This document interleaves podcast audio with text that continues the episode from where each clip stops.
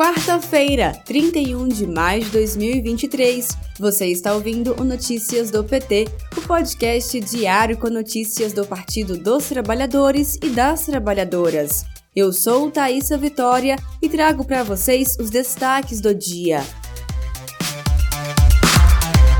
A Câmara dos Deputados pode votar nesta quarta-feira a medida provisória que define a estrutura dos ministérios que compõem o governo Lula. A proposta precisa ser votada pela Câmara e pelo Senado até amanhã, 1 de junho, ou perderá a validade. Acompanhe o site do PT e saiba os desdobramentos dessa votação. Acesse pt.org.br.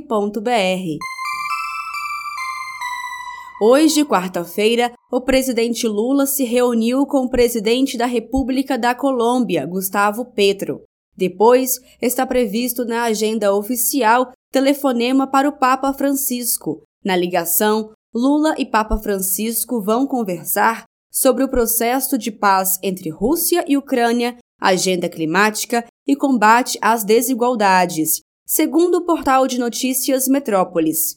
Ainda hoje, Lula almoça com o alto comando da aeronáutica e se encontra com a ministra do Meio Ambiente e Mudança do Clima, Marina Silva. O último compromisso de Lula será com o ministro da Secretaria de Relações Institucionais, Alexandre Padilha.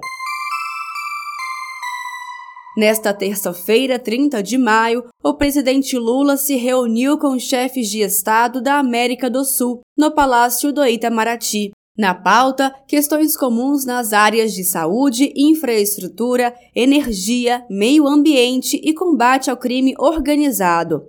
Na ocasião, Lula propôs a reorganização da Unasul, a União das Nações Sul-Americanas, criada em 2008 durante seu segundo mandato como presidente.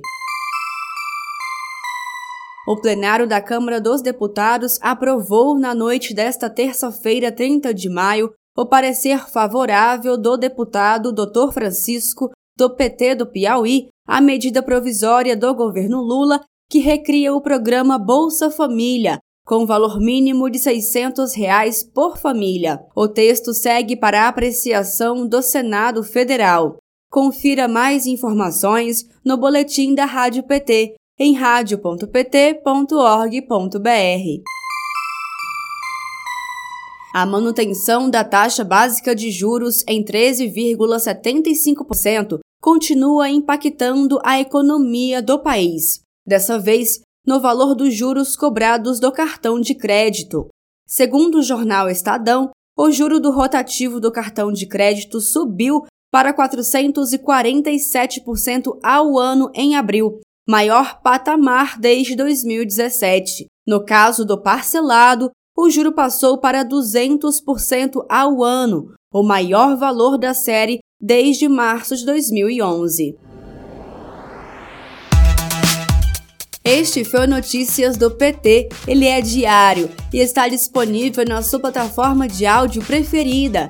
Siga o podcast para receber uma notificação toda vez que sair um novo episódio. Se você gostou, deixe 5 estrelas na avaliação e compartilhe. Você encontra mais notícias como estas no portal do PT, em pt.org.br. Muito obrigada pela sua companhia. Até amanhã!